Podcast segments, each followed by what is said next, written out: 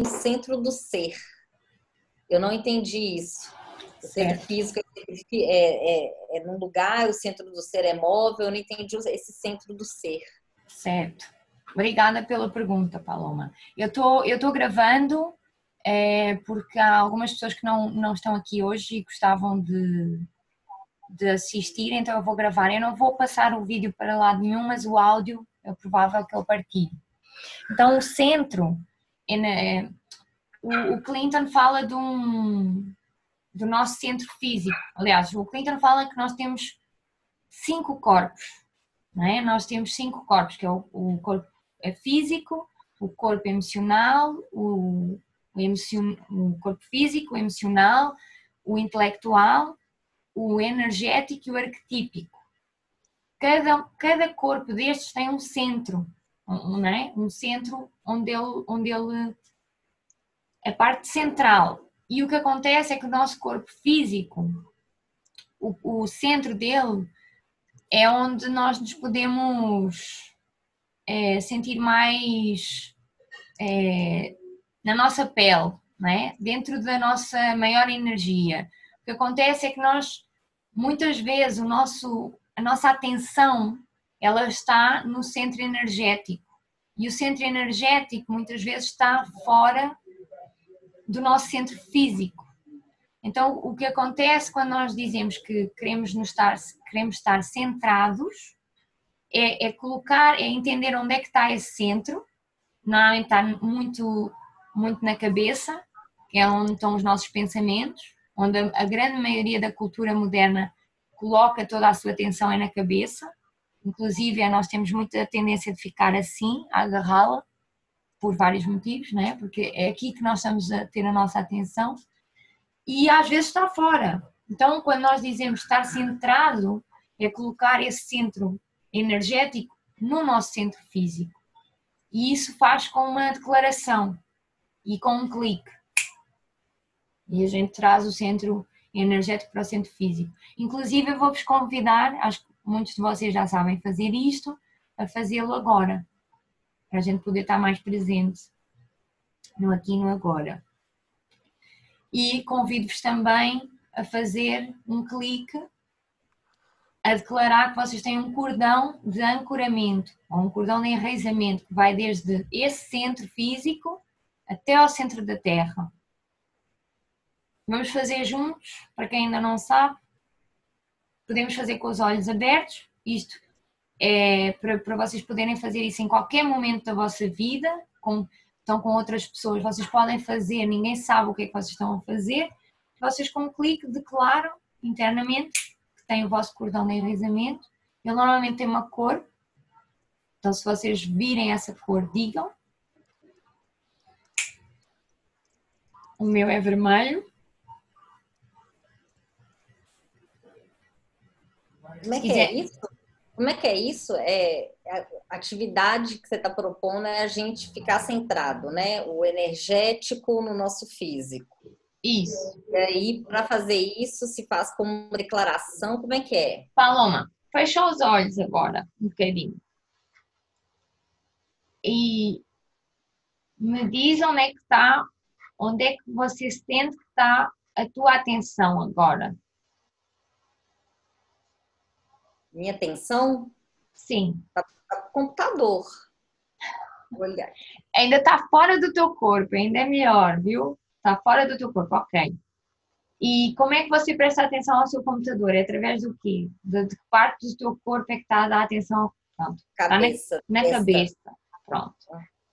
Então, eu vou te convidar e a todos que, que com uma declaração, como eu vou fazer agora, vocês fazem um clique com os dedos e colocam essa atenção que está na cabeça no centro do corpo, que está é, um pouco abaixo do umbigo, é, é mesmo no centro do corpo, entre a parte de trás do corpo e a parte da frente. É como se estivessem lá, se nós estivéssemos numa balança, o corpo ficaria equilibrado, é mesmo a parte central do nosso corpo.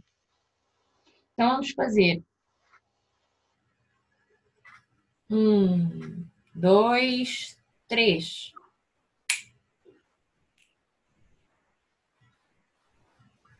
Se vocês quiserem pôr a mão no centro físico. E aproveitando que agora vocês sabem que estão com a atenção no, no centro do vosso corpo físico, desse centro vocês vão imaginar que tem um cordão de enraizamento até o centro da Terra e vocês declaram isso com um clique.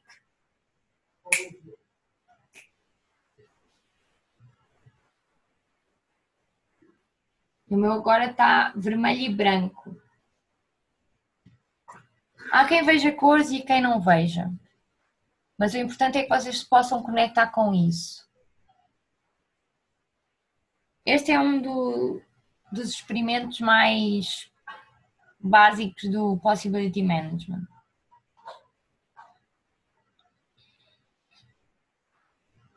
Mais alguma pergunta? que queiram trazer agora, antes de avançarmos?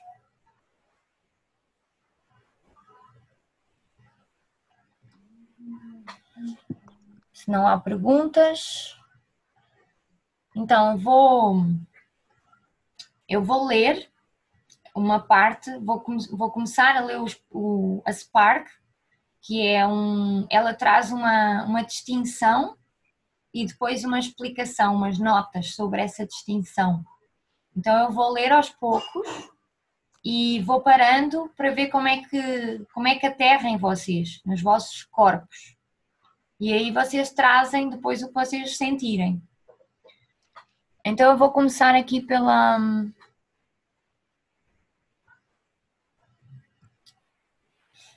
pela distinção. Portanto, esta Spark número 30 ela tem esta distinção, que é você cria seus sentimentos para servir propósitos conscientes ou inconscientes.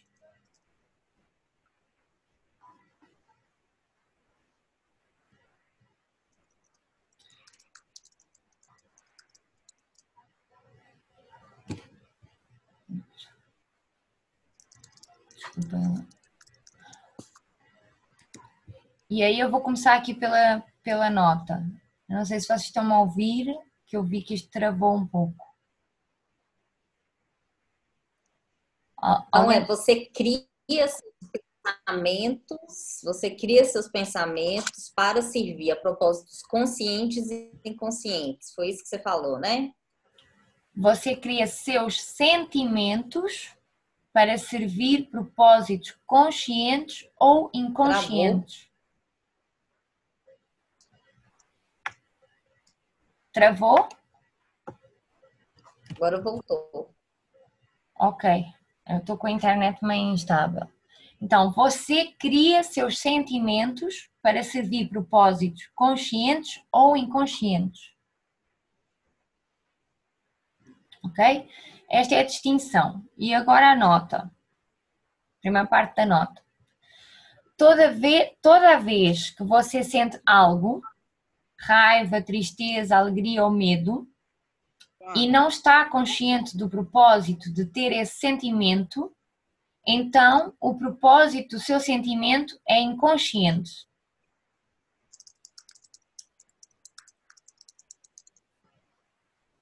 Algum, alguma questão aqui? A primeira parte travou. Você travou. Travei? Vou ler de novo. A minha internet está um pouco ruim. Vamos ver. Então, toda vez que você sente algo, raiva, tristeza, alegria ou medo, e não está consciente do propósito de ter esse sentimento, então o propósito, o seu sentimento é inconsciente. Eu vou ler aqui mais um pouco. Por exemplo, se alguém faz algo ou diz algo que te ofende e você começa a sentir raiva dessas pessoas, esse sentimento que você está experimentando serve a um propósito. E se você não tem certeza de que seu sentimento serve o seu verdadeiro propósito, seu destino, então o sentimento serve o propósito escondido da sua caixa, que é o propósito do gremlin. Olha, está entrando aqui mais alguém. Como é que aterra em vocês esta, esta primeira nota sobre a distinção? Legal. O que é que é legal, Paloma? O sentimento serve a um propósito, né? E se, se não investigar, você está servindo a um propósito inconsciente. Você está agindo às escuras, às vezes te prejudicando ou te atrasando, te retardando para a vida. É. Nós aqui no, no Possibility Management, nós temos é, também uma distinção entre o que é que é a caixa o que é que é o meu ser e o que é que é o gremlin. E a caixa, ela é, é, é como se fosse. Alguém quer explicar o que é que é a caixa? Que eu sei que há algumas pessoas. Né? O quê? São os arquétipos. Arquétipos. É, é, um, é o nosso ego, é o nosso sistema de defesa, a nossa proteção. Foi aquilo que nos serviu super bem até nós chegarmos a, a, uma idade supostamente em que nos tornamos pessoas adultas. Então ele é um, ele é uma, um sistema de crenças, ele é aquilo que nos, que nos faz, fez-nos sobreviver até aqui. Portanto, a caixa, ela teve o seu propósito e tem o seu propósito, mas ela é, uma, é um mecanismo morto, é uma máquina morta e o nosso Gremlin, ele é o, ele é o nosso CEO, né? o, aquele que está à frente do nosso mundo obscuro. E ele vai fazer de tudo para proteger a caixa, para, para, para nos manter dentro dessa caixa. E o nosso ser é aquilo que que é a nossa essência, aquilo que, que a gente nasceu para. Então, aqui, nós fazemos esta distinção aqui no Possibility Management. E nesta, nesta, neste experimento, nesta Spark, ela vai aparecer. Bem-vinda, Sónia. Nós já começamos aqui. É, não sei se é a primeira vez, mas gostava de ouvir você. Joana, você estudou lá fora? Você foi lá fora fazer o Expand, Expand the Box? Não, então, eu, eu fui muito criativa e eu perguntei ao Clinton se ele queria vir ao Rio para fazer o Expand the Box, porque eu queria ah. muito fazer. Aí ele veio e fez o treinamento aqui. Aí ele topou, ele veio, ele já vinha para o Brasil e aí ele fez um, um desvio bem feito aqui no Rio e este ano ele ia voltar, ele e a Chloe, mas porém não, não vai rolar por causa da, da pandemia. Mas para o ano, se tudo estiver mais calmo, ele virá novamente. E então, alguém mais quer dizer alguma coisa em relação a esta primeira nota? Houve mais alguma? Ricardo?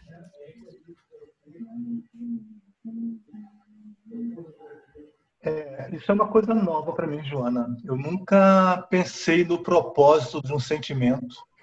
Para mim, ele ocorria, era uma coisa natural. Hum. E, mas como é que você sente com, com essa nova possibilidade? É, parece que é uma ferramenta, né? Mas parece que é alguma coisa que eu tenho que trabalhar para ficar atento para ter essa percepção. Não parece uma coisa natural em mim. Hum. Eu, eu, mim dá essa sensação, mais uma vez, do dessa legitimidade do sentir, né? por exemplo, nesse, nesse exemplo, por exemplo, nesse exemplo é ótimo, né? Mas nesse exemplo, né, de, de que é, quando alguém te ofende, você sente raiva e, enfim, esse sentimento ele tem um, um propósito, né? É um propósito legítimo, né? A partir do momento em que você observa esse esse propósito, acho que o que traz para mim é isso, né? Esse sentido é legítimo. Eu digo isso por quê? Porque pessoalmente eu tenho enfrentado algumas situações e ouvido, enfim, algumas algumas para esses sentires que visam deslegitimar o sentimento. Por exemplo, ah, eu te disse isso, mas você não, você não tinha que sentir raiva só porque eu disse. Como se o sentir estivesse errado é, como uma resposta a uma, a uma determinada ação. É como se a gente pudesse simplesmente controlar assim, ah, eu sou um ser iluminado que, né, que enfim, não vai sentir nada e todos podem fazer e dizer o que quiserem e o que eu sinto não, não é legítimo, não é isso, não tem função. Isso é, é coisa minha que eu tenho que resolver sozinha Sim, né? Acho que é, é nosso, é do ser, mas está dentro desse processo de relação e, portanto, é legítimo, né? Aí, voltando para a questão da raiva, por exemplo, né? Assim, se existe a raiva, algum limite ali foi ultrapassado. Então, existe uma, uma função desse sentimento quando a gente estabelece essa relação. Acho que para mim vem isso, assim, do quanto o que a gente sente é legítimo e ponto. Sim, é. Tudo é legítimo, na verdade. Até quando é assim. Nós aqui no o Possibility Management ele traz muito uma, uma linguagem de, de, responsabilidade, não é? De ok, eu sei o que eu sinto e portanto ele é legítimo, legítimo no sentido de é o que eu estou a sentir, é a minha, é a minha verdade. Mas há, há a distinção sempre que está muito presente no Possibility Management é o que é consciente e o que é que é não consciente, inconsciente. E, e quando está inconsciente, nós não podemos mudar nada. Não, é? não, há, não há uma capacidade de mudar sobre aquilo que eu não vejo ou que eu não consigo ver. Mas quando está consciente, eu tenho uma escolha. Eu tenho uma escolha. Então, o ser legítimo ou não ser legítimo pode ser uma, uma história de eu querer, primeiro, se eu sei que o que eu sinto é legítimo, está ok. Agora, se eu quero convencer o outro de que o que eu sinto é legítimo e o outro não vai reconhecer porque ele simplesmente está na história dele, então não vai rolar, porque cada um está na sua história, entendeu? Então aqui a gente traz muito é, uma coisa de não há vítimas, nem perseguidores, nem salvadores quando a gente está no, no, no drama alto. Porque no drama baixo nós vamos entrar nesses papéis de, de, e todos estão fugindo e todos estão fugindo da responsabilidade. Então, quando nós assumimos a nossa responsabilidade, ele não é bom nem mau nem, não deixa de ser legítimo, mas ele, ele traz-nos empoderamento, ele traz-nos opções, escolhas, possibilidades. Né? Então as, as histórias, Clinton ele diz, não há, as histórias não são reais. Nós podemos, e, e eu vou continuar porque eu acho que a Spark vai trazer mais algumas pitadinhas de sal a esta, esta parte. Eu queria, antes de continuar, eu gostava de ouvir a Sónia. Ouvir ou ver, porque aqui não é uma live e eu, eu, eu sei que a Priscila está com, sem câmera porque ela ouve melhor, mas eu gostava muito de ver a Sónia porque eu nunca a vi. Eu não sei se alguém conhece a Sónia, mas se não, eu gostava que você se fizesse presente.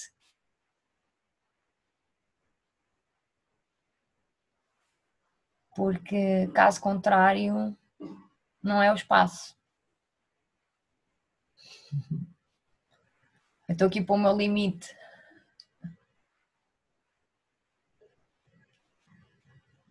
Aqui. Eu não sei se eu, se eu estou vendo alguma coisa. Vocês estão vendo alguma coisa que eu não estou vendo? Não. Oi. Oi! Oi. Eu estou sem vídeo, tá? Ah, tá bom. Melhor assim. Tudo bem? Tudo bem, eu só queria te ouvir. Boa noite, minha querida. Olha, eu sou uma iniciante, eu sou, eu sou menos abaixo de zero. Estou muito interessada no tema, mas é, são os meus primeiros contatos, então eu estou mais para ouvir do que para falar e Tranquilo. eu, eu, pre- eu preciso evoluir é, na compreensão do tema. Achei muito interessante e é, penso que é um caminho fantástico para o nosso autoconhecimento, que é o que eu estou hoje buscando. Ótimo, Sônia. Noite, Um abraço. Então, muito bem-vinda, bem-vinda. Muito obrigada. Eu vou continuar aqui a ler a Spark. Vamos lá. Já vos pergunto mais coisas. Então, se você sente raiva, a raiva, a raiva crescer em você e usa a raiva para motivá-lo a fazer ou dizer qualquer coisa para essa pessoa ou para outra pessoa sobre essa pessoa, então você não está a ser responsável pela sua comunicação.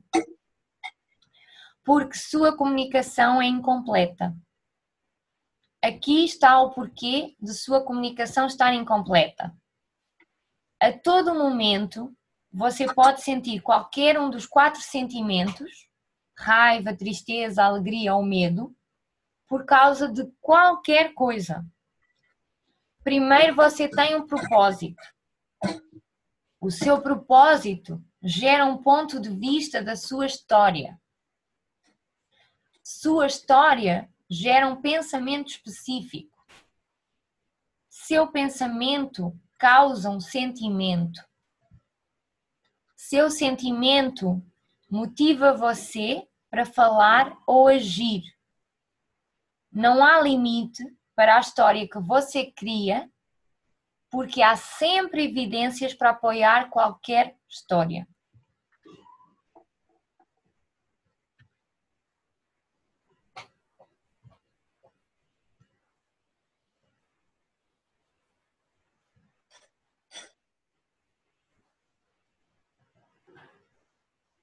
Como é que aterra em vocês esta parte? Vai, Edilene.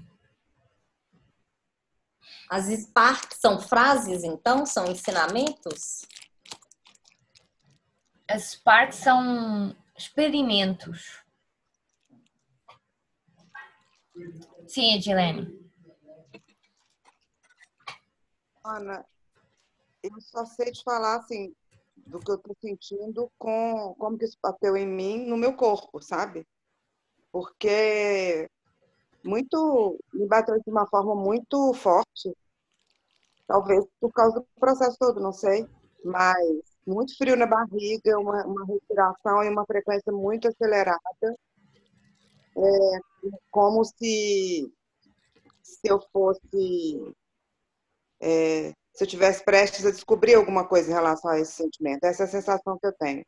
Aquela coisa no corpo quando você está tipo desvendando o enigma e está perto de mais ou menos isso, assim. Mas é muito, eu acho que é muito reflex, muito estimula muito uma, uma postura reflexiva. Talvez não seja esse o propósito, mas é, eu acho que faz a gente pensar muito essa, esse espaço. Assim. É, estas, estas Sparks, que são experimentos, que são distinções que o Clinton traz com, com esta nota e depois com experimentos, elas são feitas para criar estado líquido nas pessoas. Para poder, porque só nós temos uma caixa e essa caixa ela aprendeu a sobreviver de uma maneira. e, e, e se a gente quiser evoluir na nossa consciência, precisamos passar ao estado líquido. Precisamos de criar um, um espaço novo, sem estrutura. E esse estado líquido, ele é visível. Muitas vezes a gente começa a ver quando, quando há esse, começa a criar um certo medo na caixa, não é? Esse, eu, por exemplo, eu sinto através da, agora eu estou a sentir suor nas mãos. Eu também estou num espaço novo enquanto amparadora de espaço eu estou a ler e não sei o que é que vocês vão dizer, então eu não sei o que é que vai acontecer, e isto também é um estado líquido para mim. Então, é, isto está escrito de uma maneira que é de engenharia memética. Não sei se se diz assim em, em português. Ele, em, em, inglês é Memetic Engineer, que é. Acho que não é memética em português. Bem, enfim, eu não consigo dizer agora a tradução. Mas tem a ver com ela está escrita de uma maneira para realmente criar alguma reflexão ou alguma transformação. Porque se a gente sair daqui igual, então nós não tivemos num possibility team, tivemos só com as cabeças aqui a tentar, não é? Porque o, todo o trabalho do possibility management ele é para criar é, experiência nos cinco corpos, ou pelo menos em mais corpos do que a gente costuma estar habituado a usar, não é? Não é só a mente. Então eu estou muito feliz, eu fico muito alegre de ver que você está sentindo alguma coisa, Gilene. Mais alguém quer dizer alguma coisa agora? Podemos continuar? Vou continuar aqui então.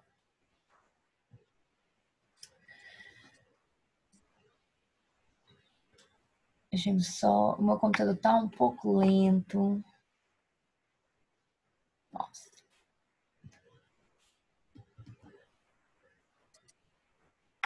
Olhem lá que eu estou a tentar descer aqui a minha. Nossa Senhora.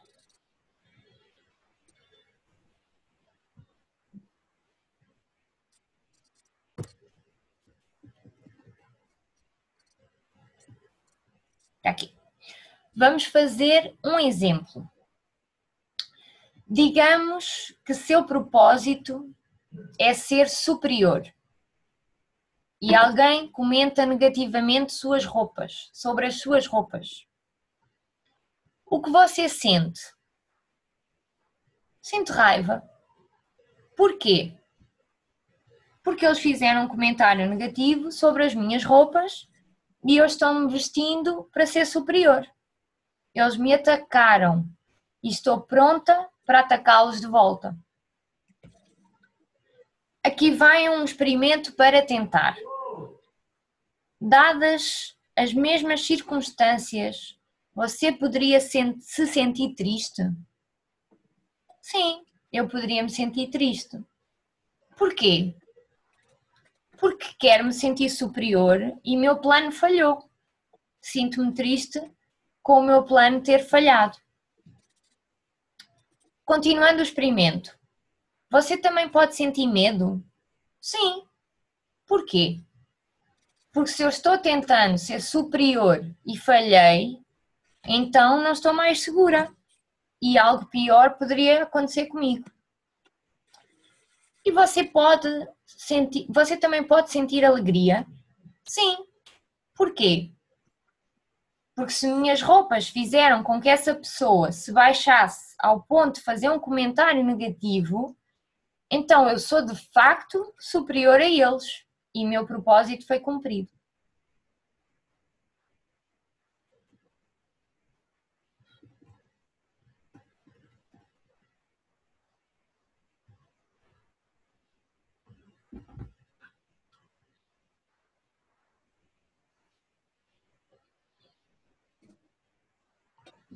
Estou vendo aí uns risos.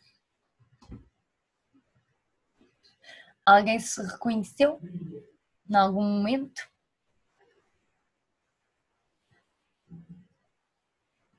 Eu estou-me a rir porque sim. Para mim, sim. É,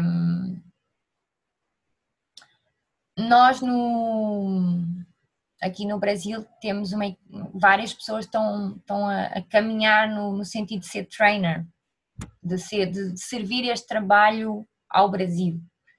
E eu estou num, num grupo de pessoas é, estamos a ser apoiadas por uma outra trainer portuguesa e, e nós começámos agora uma investigação muito mais compromissada é, em relação ao nosso gremlin, em relação ao nosso mundo obscuro. E, e eu estou a aceder a muita informação sobre isso. É, porque eu tenho a caixa de. Quer dizer, ainda tenho, ainda tenho a caixa de boa rapariga, de boa menina, rapariga não, que aqui no Brasil é outra coisa, de boa menina. Então, é, agora nestas descobertas do meu mundo obscuro, é, eu descobri né, que se eu fizer alguma coisa que não é muito bonito, não quer dizer que eu sou uma má menina, quer é só dizer que eu sou humana. Isto é uma das primeiras descobertas.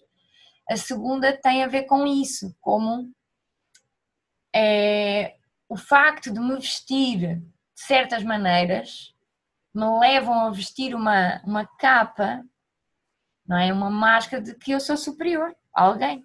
É? Então é normal quando eu tenho essa, esse meu propósito e alguém vai diz mal de mim, eu fico chateada. E sinto, sinto tristeza, sinto, sinto isso tudo, tudo o que aquele texto dizia. Até que no fim até me rio porque digo, epá, mas se eles falaram de mim é porque é melhor falarem do que não falar, não é? Se estão a falar é porque eu importo.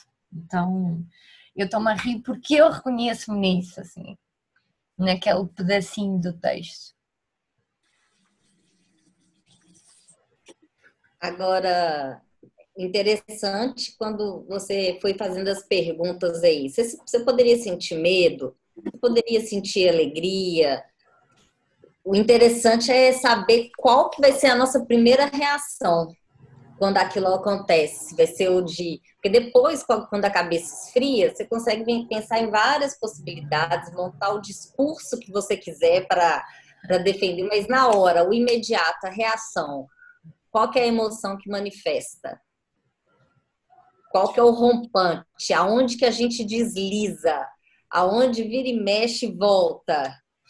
Mesmo trabalhando autoconhecimento, você está se conhecendo, papapá, aonde sempre tem um pontinho que acaba voltando, ou seja, ainda não está totalmente dominado, ele ainda te engatilha.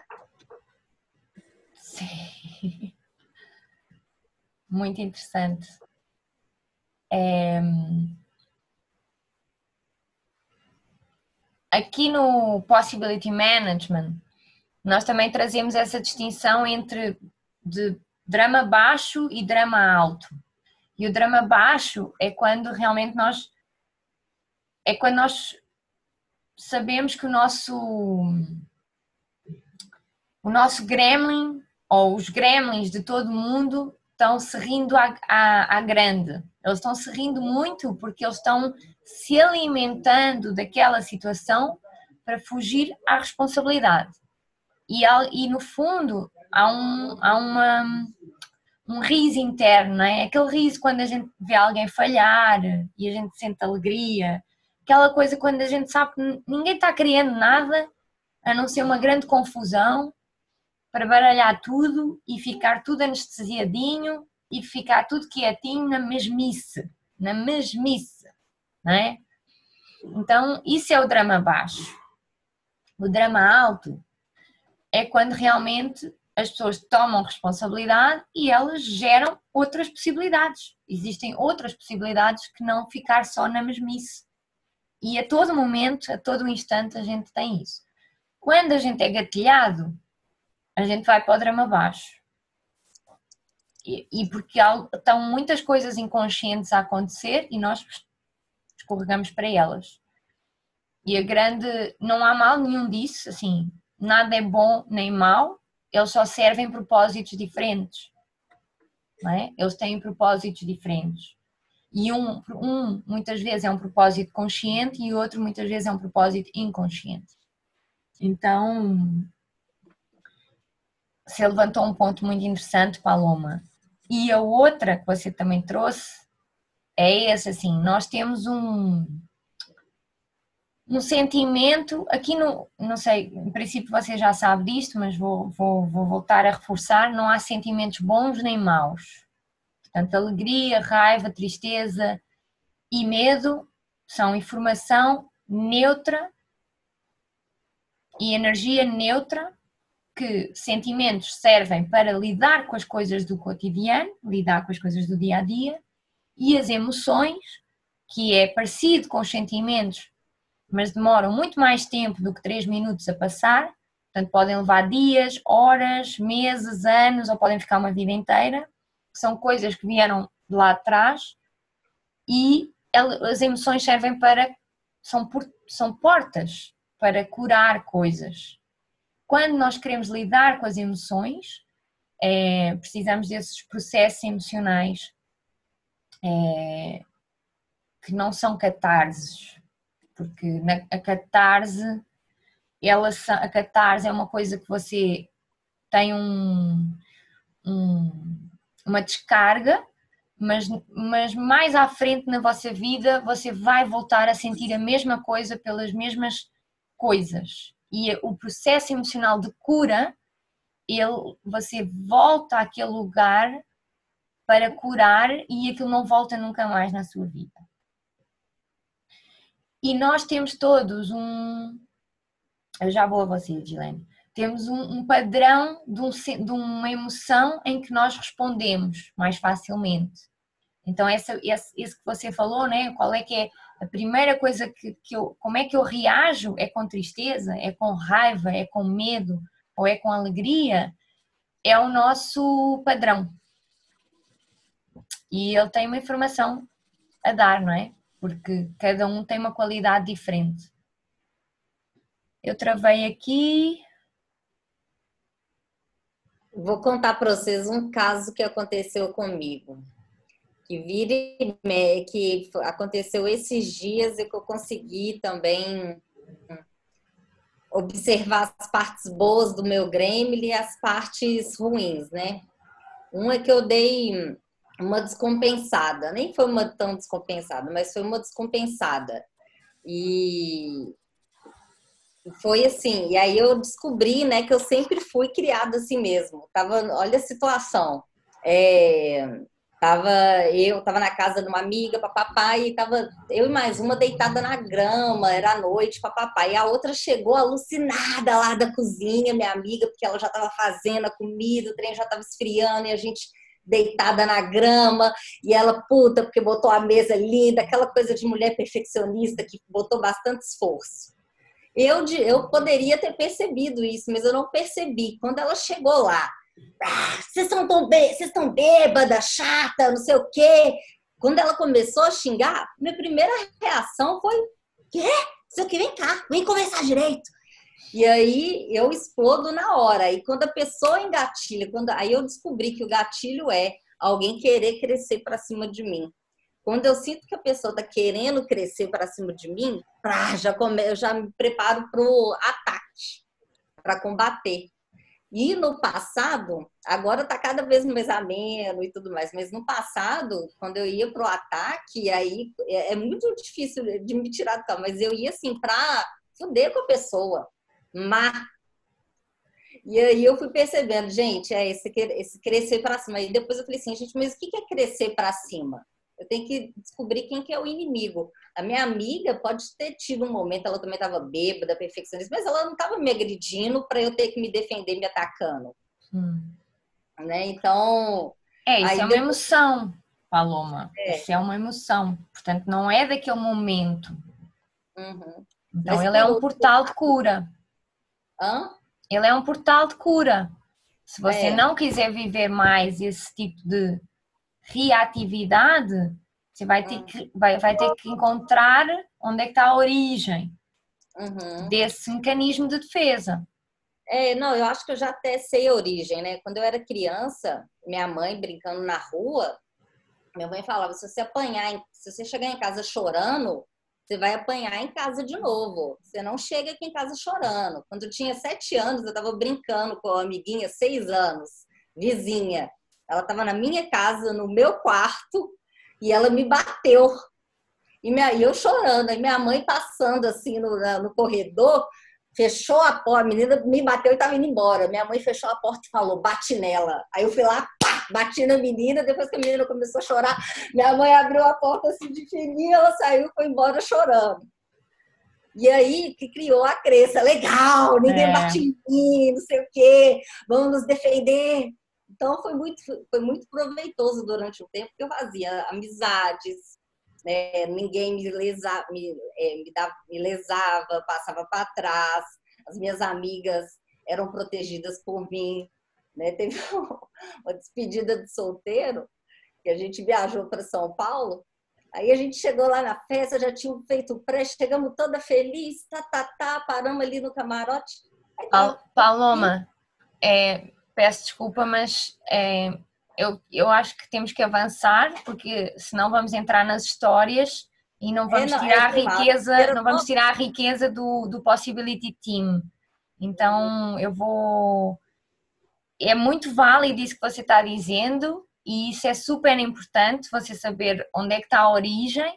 Inclusive, é, a história que você trouxe é muito boa para a Roberta, que ela que há uns tempos andou a ensinar o filho dela a responder. Então, o efeito que tem é, o efeito que tem o, o, que nós ensinamos às crianças, não é? O, o facto de elas depois crescerem a acreditar em certas coisas que depois não nos, enquanto adultos não nos serve para tomar responsabilidade e ficamos só reativos e não a ideia de ser adulto aqui no Possibility Management tem muito a ver com saber o que é que eu estou a sentir e porquê. E que histórias é que eu acabo fazendo por conta disso. E a Gilene, você queria dizer alguma coisa? Era uma pergunta, Joana, na verdade. Sim. É, naquele, naquele exemplo que foi dado do, dos sentimentos, né?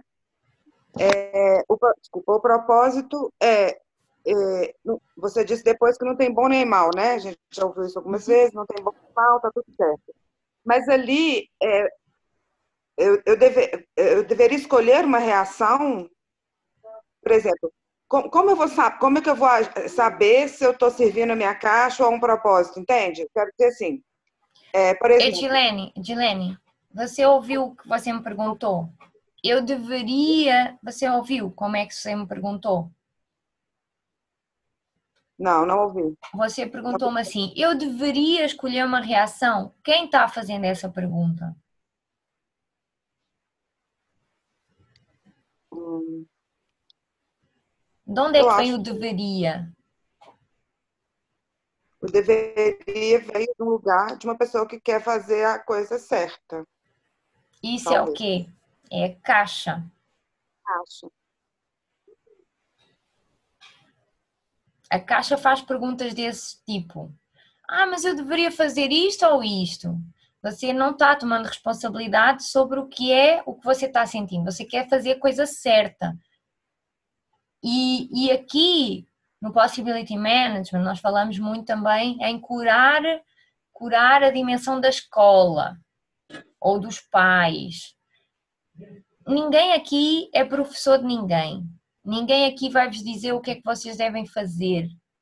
Porque isto, eu não sou melhor que ninguém para dizer o que é que vocês vão fazer. Ninguém é ni melhor que ninguém para vos dizer o que é que vocês devem ou não fazer. Aqui a gente descobre os nossos mecanismos. Então a Caixa fez essa pergunta. A minha pergunta é: você quer continuar com essa pergunta agora? Não. Show. Então vamos continuar. Temos meia hora e eu quero chegar ao experimento. Bora lá. Vamos lá. Então, isto é interessante. Algo acontece e você pode sentir raiva, tristeza, medo ou alegria por isso você poderia realmente sentir a autenticidade desses sentimentos ao explicar porque você os sentiu? Sim. Então eram sentimentos reais? Sim. E na verdade, você poderia ter sentido qualquer um desses quatro sentimentos e você teria cumprido seu propósito? Sim. Então quem criou os sentimentos? Eu criei. Como? Ao escolher um pensamento que se encaixa na minha história para servir o meu propósito de ser superior. Você poderia escolher uma história para criar seus sentimentos para cumprir o seu propósito com quaisquer circunstâncias disponíveis? Sim, suponho que sim. Vejo que sou muito criativa sobre isso. Você e todo mundo. Dado que você poderia ter escolhido raiva, tristeza, medo ou alegria para cumprir seu propósito nesta situação. Por que você escolheu raiva primeiro? Porque minha estratégia padrão da caixa é ser superior e zangada. Conversa interessante. O ponto é que você cria seus sentimentos para servir propósitos, conscientes ou inconscientes. No exemplo acima, o propósito era inconsciente, ou seja, ser superior não pode ser feito em plena consciência, porque seria muito doloroso entender plenamente o que você está causando com a sua superioridade. Para assumir a responsabilidade por se comunicar plenamente, você incluiria um relatório sobre todos os seus quatro sentimentos e motivos que você poderia usar para fazer com que os seus sentimentos cumprissem o seu propósito. É o seu propósito que predomina a formação de suas expressões. Eu vou continuar aqui. Porque você tenderia a ignorar a comunicação sobre os outros três sentimentos que você poderia criar para si mesma porque você tenderia a se comunicar parcialmente. Poderia as metodologias da caixa para justificar suas defesas serem tão sorrateiras e pervasivas? Pervasiva? Como você poderia descobrir as respostas para essas perguntas? Você pode descobrir as respostas a essas perguntas da maneira usual, experimentando.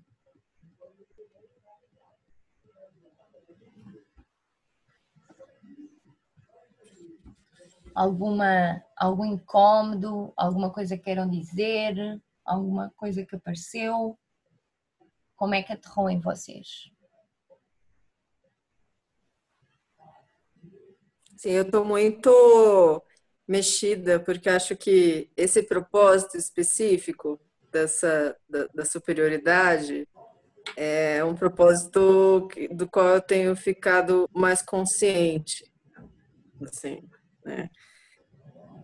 percebendo que ele atende a uma necessidade, né? E aí tem, acho que um, o processo de, de cura também passa por aí, né?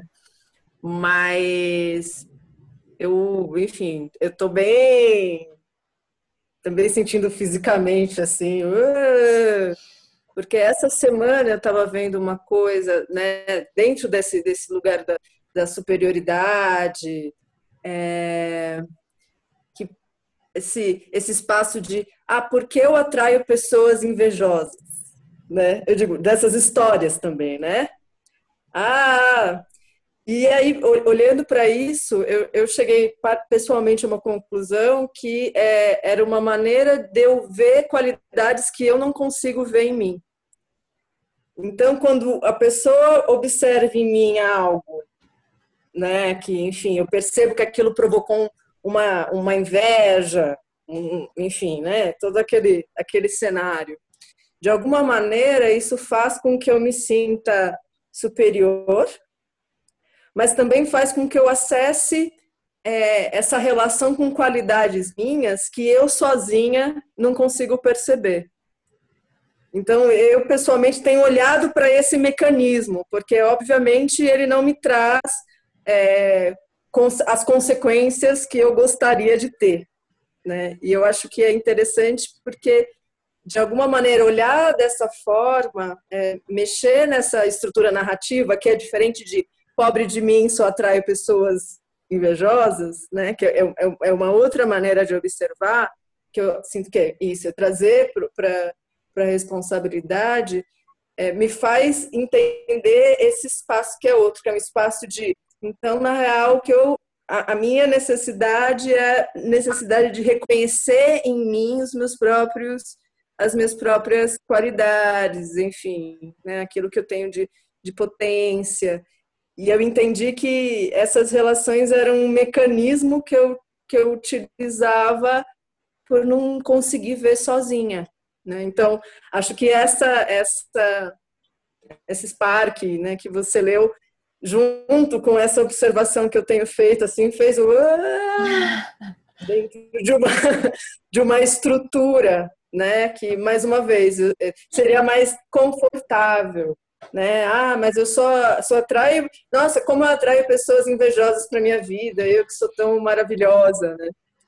É, só que não é, né? Enfim, não é isso. É. Aliás, nós podemos criar qualquer história. Podia ser, ai, coitada de mim, que atrai pessoas invejosas, como, yes, atrair pessoas invejosas, eu sou mesmo boa. Ou naquela, mas quem são eles para me invejar? Ou, ou outra qualquer. Assim, a mesma situação, nós podemos criar qualquer história, porque vamos sempre encontrar evidências. Vamos encontrar evidências porque o nosso quem encontra as evidências para a nossa história, muitas vezes é o Gremlin. E o Gremlin é muito criativo. A nossa parte criativa, que é aquela que a gente né, finge que não tem, que não é nossa, porque não queremos ver ou porque, porque a sociedade toda não quer ver, essa é a parte mais criativa. Então também é a nossa potência. Também é lá que vamos encontrar possibilidades. Mas podem servir propósitos conscientes, em vez de estar no inconsciente e fazer drama baixo, que é esse. Ah, invejosa, essas histórias que não levam a lugar nenhum, porque você, o que é que levou? Você não é responsável por aquilo que você é, os outros também não vão ser, você é superior a quem? E, e, e o que é que sai daí? Bola, nada, mesmice. Enquanto que você pode criar coisas diferentes quando você reconhece quem você é e que os outros simplesmente também estão a agir como eles sabem agir e está tudo bem, é lá com eles. É parte deles, não é a tua. E não há história. É muito, e, e não há desgaste sequer. Tipo, olha, morreu aqui.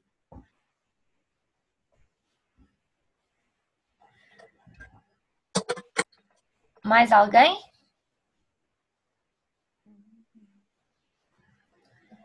Se não, vamos ao experimento, que eu acho que vai ser legal. Eu não sei ainda muito bem como é que vamos fazer, mas já vai haver, vai, vai me aparecer possibilidades. Eu vou ler o experimento e a gente vê como é que faz. Temos aqui 20 minutos. Então, o experimento é. Vou ler aqui. Um. Ai, desculpa. Um Possibility Manager, que é um gestor de possibilidades, que é quem está a servir este trabalho ao mundo, assume a responsabilidade ao nível dos sentimentos. Isso significa assumir responsabilidade por criar em seu corpo as sensações físicas que você nomeou como raiva, tristeza, alegria e medo. Então, aqui vai o experimento. Da próxima vez que você começa a sentir raiva de alguma coisa, mesmo que só um pouco de raiva, entrega a comunicação completa com sentimentos em uma harmonia em quatro partes. para além de dizer porque você está com raiva por causa dessa coisa, diga também porque você está com medo por causa disso. Porque você está alegre com isso e porque é que você está triste com isso. E qual dos propósitos da sua caixa você iria servir ao escolher nomear apenas o primeiro desses sentimentos que você sentiu com a exclusão dos outros três sentimentos. Ao entregar toda a comunicação, é necessária a pólvora fora da bomba, ou seja, a carga fora do drama baixo.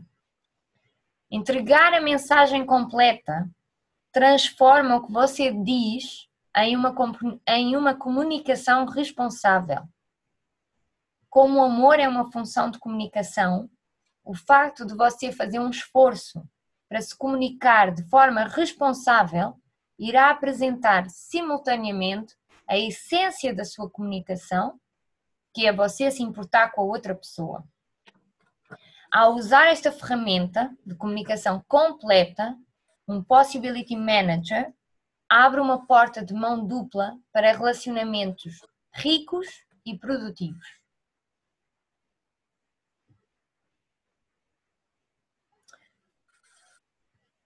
Alguma dúvida em relação a alguma parte aqui do experimento, assim, que não que vocês não vos estranhou? Não? Então vamos, como nós temos 20 minutos, nós estamos 8, dá para fazer todos, eu vou propor é, ehm,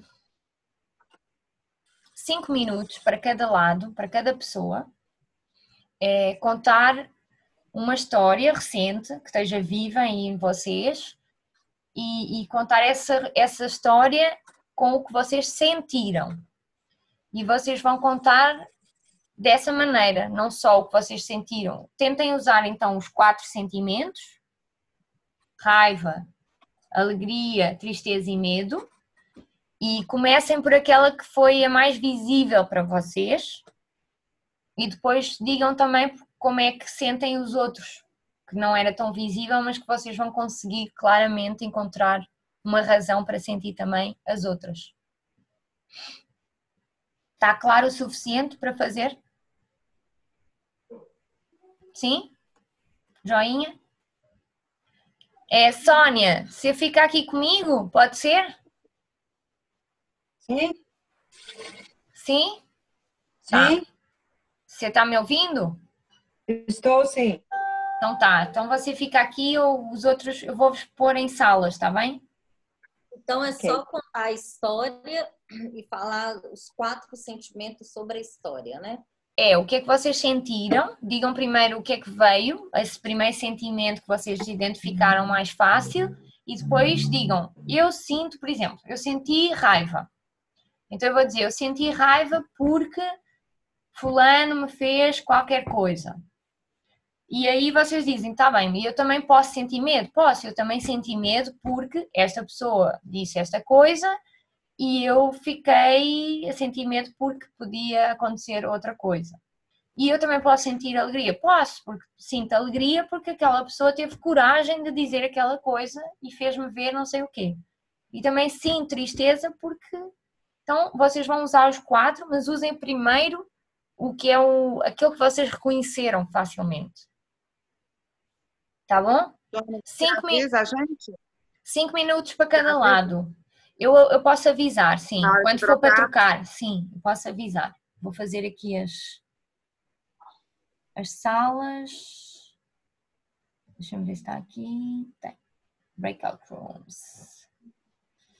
Vou fazer três.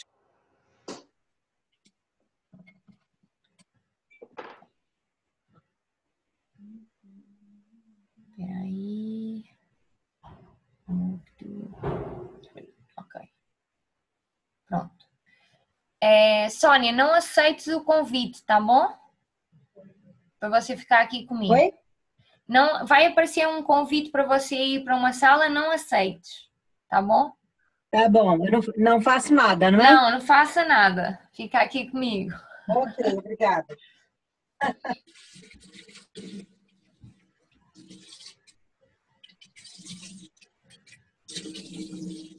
Você quer me contar uma história sobre isso ou posso te contar eu? Conte você. Eu ainda estou me identificando.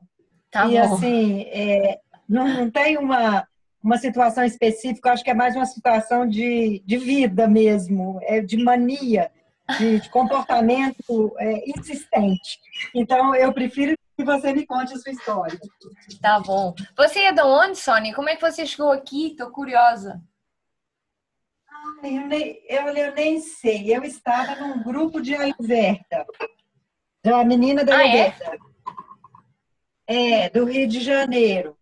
E aí aparecer, foram aparecendo convites para algumas coisas e tal. Quando eu vi, já recebi o convite para isso aí, nunca tinha ouvido falar, fui ler alguma coisinha. E teve um dia que eu não consegui entrar, mas hoje, graças a Deus, deu Ok. certo. Você tá já Eu no, de- no nosso grupo do WhatsApp? Não. Sim, eu Ah, sou de bom. Minas Gerais, mas atualmente moro em Brasília. Ah, você tá em Brasília e é mineirinha. Sim, mineirinhazinha. Meu marido também é mineiro. Eu sou muito fã dos mineiros. O seu marido é mineiro? É. De onde? É de Belo Horizonte. Ah, sim, que ótimo. Nós moramos no Rio. Estamos aqui no Rio agora. Ah, sim, que ótimo.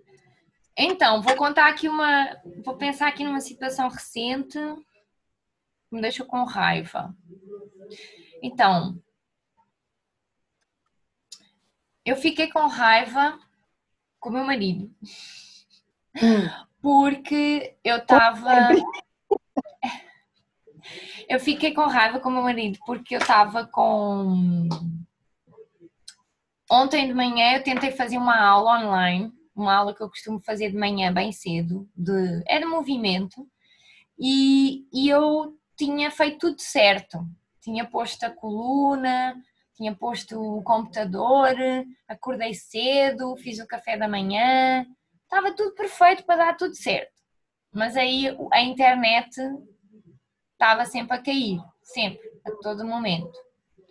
E aí eu comecei a, a esbaforir-me, né? A dizer isto não sei o quê, nananana, e eu, o, Mate, o meu marido é Mateus, ele estava no outro quarto e ele não, não me veio salvar. E eu fiquei com raiva. E a Fox, que é a minha gremlin, começou a criar um drama baixo. E, e aquilo virou uma grande história à volta disso. E ele também Hum. escolheu conscientemente não me vir salvar, porque ele sabe que tem esse padrão e também sabe que eu faço muitas vezes fico no lugar da vítima.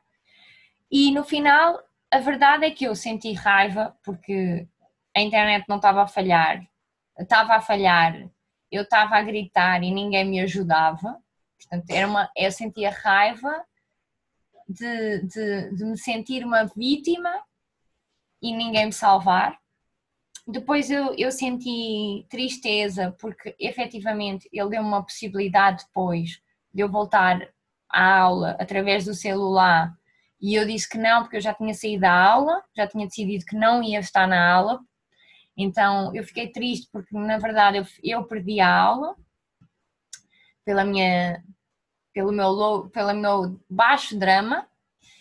É, eu fiquei com medo e esse foi, esse foi bem real, assim, eu fiquei com medo é, que o Mateus já não me amasse, porque se ele não me vem salvar, ele já não se interessa por mim e, portanto, ele já não me ama e eu vou ficar sozinha e isto vai ser um, um drama muito grande na minha vida.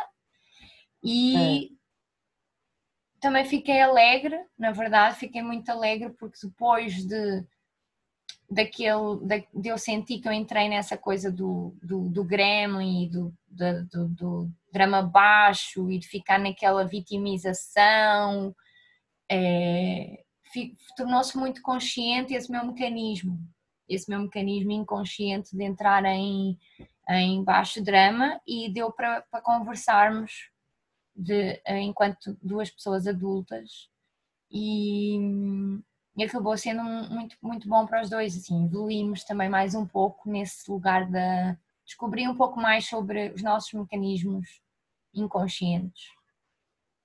Sim. do nosso mundo Olha. obscuro. Olha que bacana. E olha que bacana, né? Esse mecanismo de vitimicidade, ele é muito presente, não, na vida da gente. É, Como ele é presente? É, ele, te, ele teve um propósito, assim, durante muito tempo, não é? É, Também há uma, há uma crença, assim, associada a essa vítima, e, e é uma coisa que eu tenho falado muito com o Mateus, de... Há uma crença em mim que uma mulher muito forte, que não precisa de ninguém, ela não vai ter um marido, ela não vai poder ter sequer um companheiro. Porque não há companheiros para mulheres fortes. Eles, vão, eles querem ser salvadores de- das vítimas. Então também há essa história não é? na minha cabeça. Então eu percebi isso assim, e é uma coisa que nós já conversámos sobre isso, inclusive o Mateus já me disse que exatamente ao contrário, que a nossa relação é muito.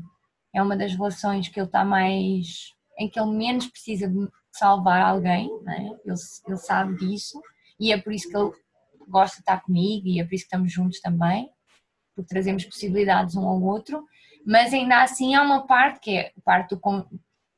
enfim, das, das células, né? deste, deste inconsciente que também é muito coletivo, que sabe que, que sabe, não sabe nada, mas que crê que uma mulher muito forte ela não, não pode ter um- uma pessoa ao seu lado. Ah, Agora, eu fico a pensar se, então, essas, esses comportamentos, essas crenças, né, vamos chamar, sei lá, essas crenças limitantes que existem na gente, isso também é, é um pouco de, de senso coletivo, né? Não é uma coisa é, genuína, individual, uma coisa só da gente, que a gente incorporou ao longo da vida, sei lá, numa fase ou por experiências de infância, mas eu acho que isso pode ser também uma coisa cultural, não é? Sim, então, no. Por exemplo, nesse sentido aí, nós mulheres, que eu também tenho isso, eu sei que eu sou uma mulher forte e que a mulher forte é até difícil de, de realmente, assim, né, aceitar determinadas coisas, levar um, um, um relacionamento em equilíbrio, porque ela, eu sempre achei que eu tinha que resolver tudo porque não tem ninguém por mim. Mas eu fico pensando se isso não é uma coisa meio cultural, tipo assim, ah, porque nós mulheres temos que nos emancipar, não podemos depender de homem, e aí fica aquela coisa assim, né, que a gente arrasta isso no inconsciente. Será? Não sei. Então, é, o, este trabalho, não é? Ele fala muito de aceder aos sentimentos de forma arquetípica. O que é que é um arquétipo? Ele é algo que se repete há muito tempo, não é? São padrões Hum, que existem, é, que também podemos chamar de consciente coletivo, inconsciente coletivo, que são coisas que já se repetem Padrões há geracionais. Né? é, coisas que já se repetem há muitas eras. Então, de certa maneira, nós podemos ter essa consciência da repetição e, quando está consciente, eu escolher fazer diferente. Hum, E por isso é que, a é, por isso é, que é tão importante tornar consciente aquilo que é inconsciente. Porque quando é inconsciente, eu repito o padrão porque eu não vejo, eu não consigo. é, é, se, eu não, se eu não vejo o que eu estou a fazer, eu não consigo mudar o meu comportamento. Então, E também, às vezes, forçar-me a mu- mudar o comportamento também não funciona.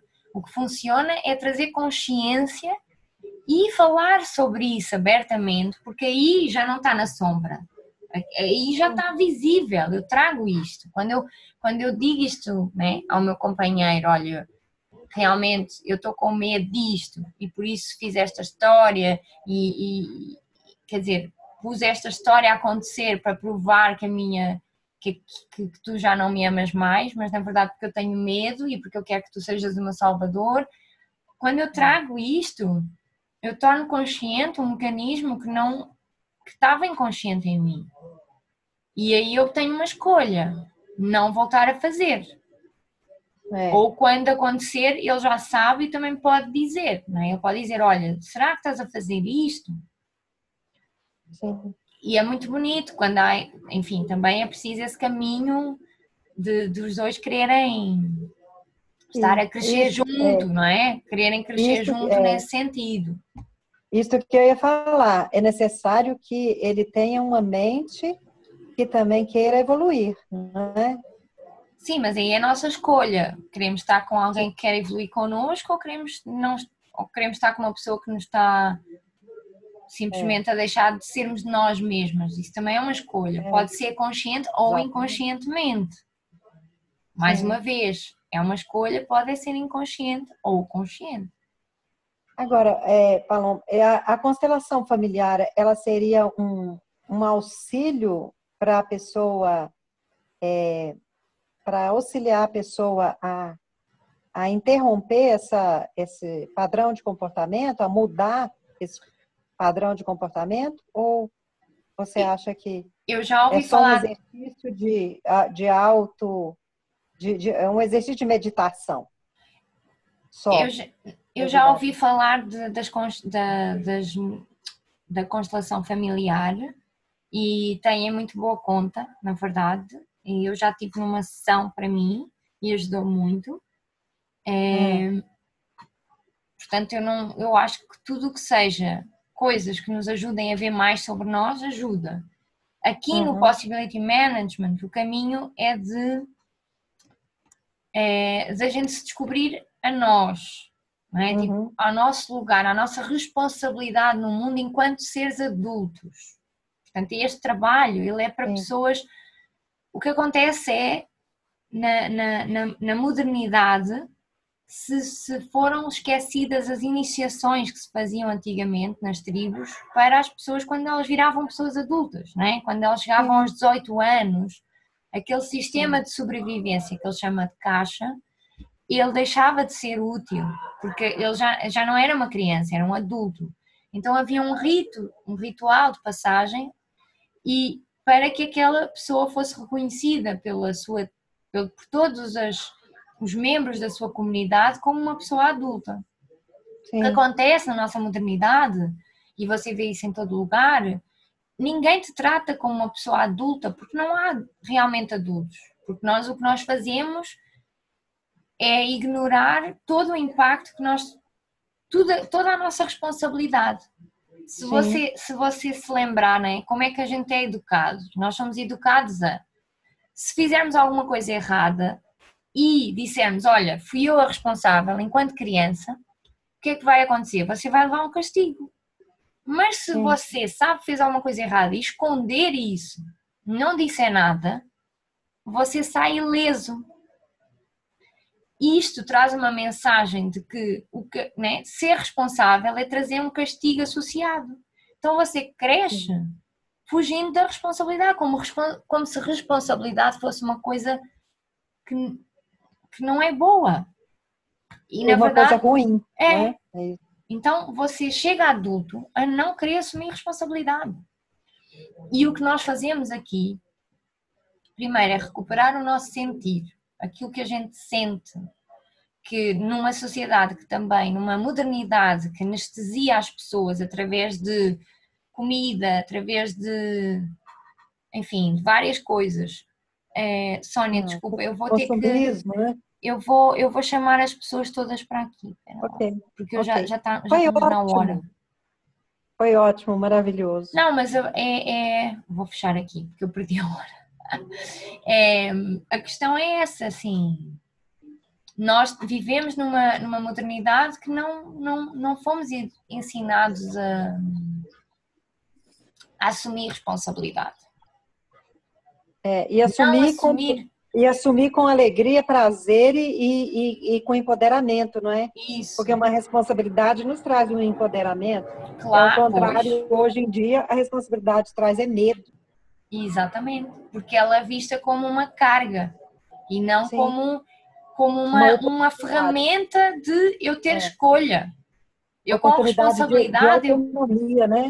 é, eu É. escolho, eu escolho.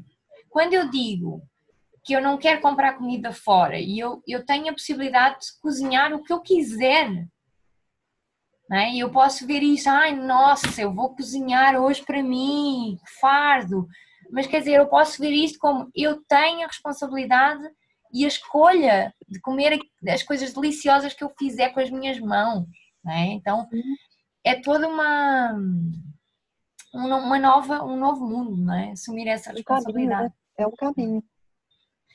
Então, bem-vindos. Acho que perdemos alguém. Foi a foi a, a Priscila. Será, se ela se calhar teve que sair. Quem é que estava com a Priscila? Eras tu, Era Débora? eu. Ah, ela É. saiu. É, assim, foi de repente, eu tava falando, quando eu vi ela não tava mais. Não sei se É, ela ela caiu, caiu. enfim. Tá bom.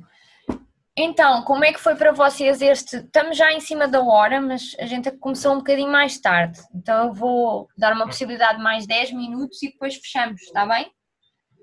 Como é que foi para vocês?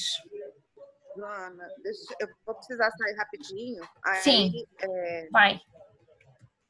eu achei muito a nossa conversa, a minha da Paloma foi, foi bem interessante. E aconteceu um fato ontem e eu consegui identificar os sentimentos e consegui até, é, eu já tinha pensado nisso um pouco, eu já consegui até é, identificar algumas caixas assim que estavam ali naquela hora daqueles daqueles sentimentos. assim.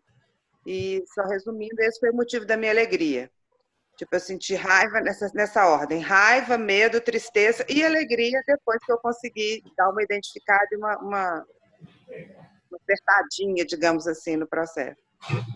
Mas é, é, é bem tenso, né? É bem tenso. Segue sendo bem tenso. É, a responsabilidade é assim, ela traz-nos intensidade à vida, traz-nos vida, Não brinco. não é? Traz-nos vida, já não é sobreviver, é viver intensamente vida. Boa, Edilene, fico contente que você tenha conseguido ver aí um pouquinho mais. Estamos, é, cada dia vendo um pouquinho mais. E isso é. E como eu disse para a Paloma, depois que começa, é difícil voltar para trás. É, eu sou prova viva disso, viu? Se fechar os olhos e falar nada aconteceu, eu vou ficar aqui quietinha na minha zona de conforto. Sempre tem uma vozinha te falando alguma coisa. O que é bom, então. A gente está viva, né? É, estamos viva na evolução. É para isso que a gente está aqui na Terra, evoluir. Isso aí eu vou pedir desculpas que eu já tenho que sair. E eu agradeço muito a você. Paloma, obrigada pela dupla. Foi ótima nossa conversa. Um beijo, gente. Obrigada. Edilene. Tchau. Uau. Até a próxima. Mais alguém?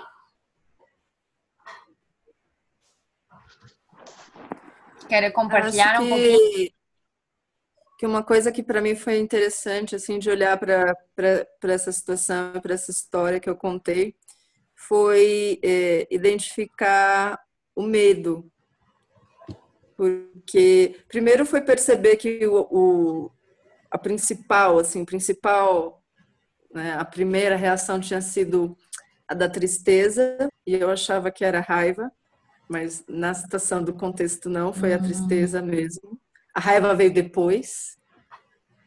É, eu já tinha acionado algum tipo de alegria, né, no sentido de alegria pela percepção da situação, mas e a raiva que na época foi, né, enfim, foi expressa e para mim tinha ficado nítida, mas eu acho que entender o medo é, do que do que que eu senti medo dentro dessa mesma narrativa, assim, acho que me trouxe alguma algumas clarezas também. Então acho que foi bem, achei bem intenso também, bem interessante. Boa. Débora, é, em relação a isso da tristeza e da raiva, você lembra daquela spark da da, da boa da boazinha ser comida de gremlin que tem os motivadores e os, as negações? Então espreita lá de novo, porque eu acho que tem uma tem umas chavinhas também. Legal. Roberta, Ricardo, Paloma, como é que foi? Ah, foi, foi bem bacana. Eu, eu fiz com o Ricardo e eu, sinceramente, é, identifiquei na, na, história que eu contei a raiva. A raiva, a raiva, a raiva. E, e aí o Ricardo, quando contou a história dele, que era parecida com a minha até, mas ele identificou a raiva e os outros sentimentos, aí eu pude enxergar os outros sentimentos na minha história. Interessante, né? Mas no primeiro momento, eu identifiquei logo foi a raiva. Uma coisa que é, é uma situação que já havia acontecido, que eu já, acho que já tenho essa raiva desse tipo de situação e a, e a, e a coisa se repete. Eu já sei que vai ser, entendeu? Então eu falei para ele, eu só falei para ele, ó, nem vejo não, só vejo raiva disso daí. Mas foi bacana, foi bem legal. É, a raiva, né, Roberta? Ela tem, ela a, a qualidade da raiva é, é preciso pôr um limite, não é? Então, o facto de você estar a, a, buscar a raiva é porque há um limite aí a ser colocado, não é? Alguma coisa que você precisa de, de estabelecer. Então, se, se, se você pode ter alguma dificuldade em colocar limites, é normal que venha só a raiva, não é? que você não consiga ver os outros, porque há essa necessidade de colocar um limite primeiro para depois você conseguissem ver as outras coisas, as outras possibilidades. É, creio que sim.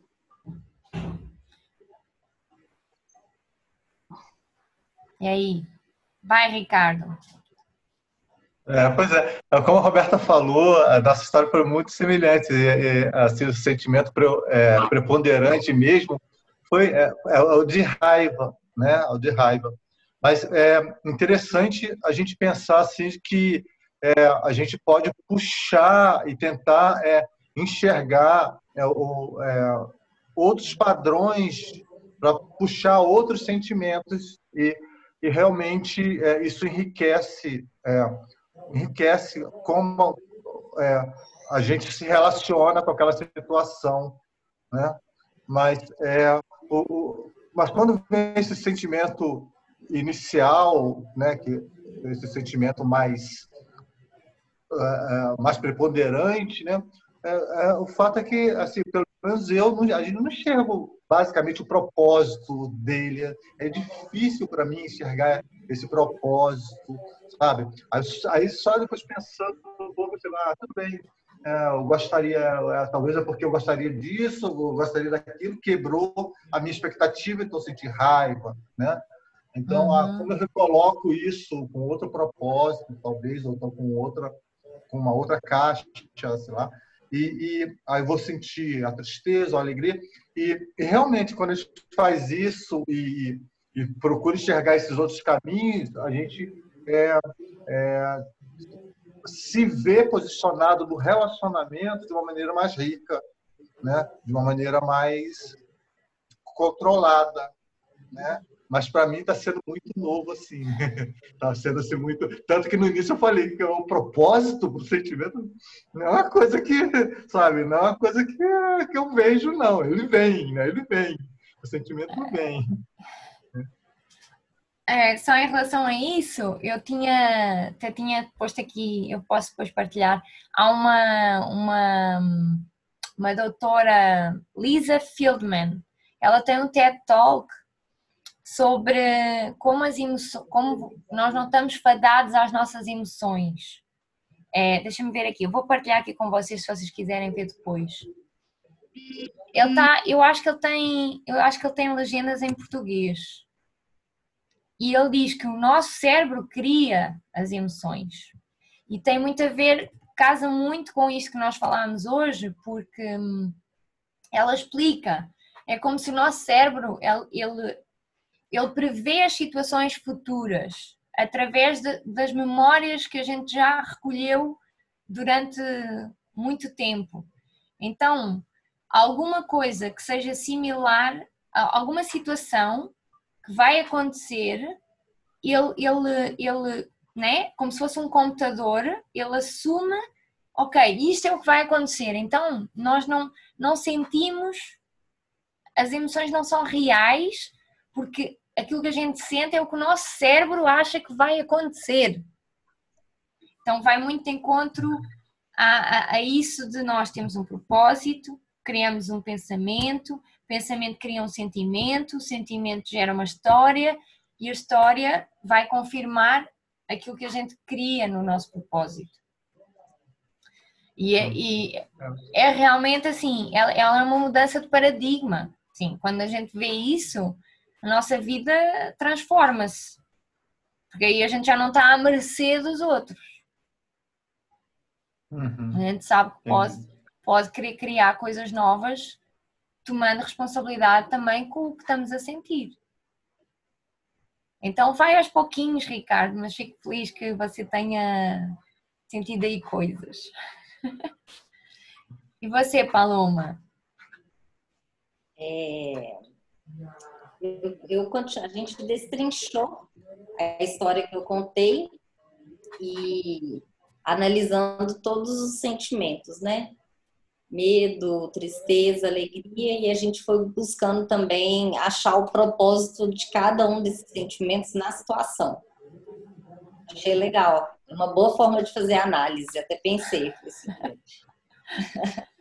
É. Então, olha, são 8 e 10. Eu deixei essa TED Talk, se vocês quiserem ver. É... Eu vou partilhar, eu não sei, Paloma, você já está no grupo do, do WhatsApp, do Possibility? Já está. Eu vou colocar lá esta Spark traduzida, se vocês quiserem depois voltar a ler. Se vocês quiserem também continuar a fazer o experimento ao, ao longo da semana, porque ele é um experimento que é bom fazer várias vezes, não é? Então, queria-vos agradecer terem vindo. Para mim foi Obrigada. muito rica a experiência. Agradecer-vos também as vossas partilhas. E para a semana a mais. Tamo junto. Okay. Obrigado, Joana. Obrigado, Roberta pela parceria, pela, pela troca. Obrigada, gente. Estou, gente. Vocês têm vocês. Obrigada, viu? Tchau. Tchau, gente. Tem a live do Caetano. Beijos. Beijo. Obrigada, viu, Ricardo? Foi muito bom. Sextou. Uh. Ai, falhou agora. Vou tá, Ricardo, obrigada. Tchau, Roberta. Tchau.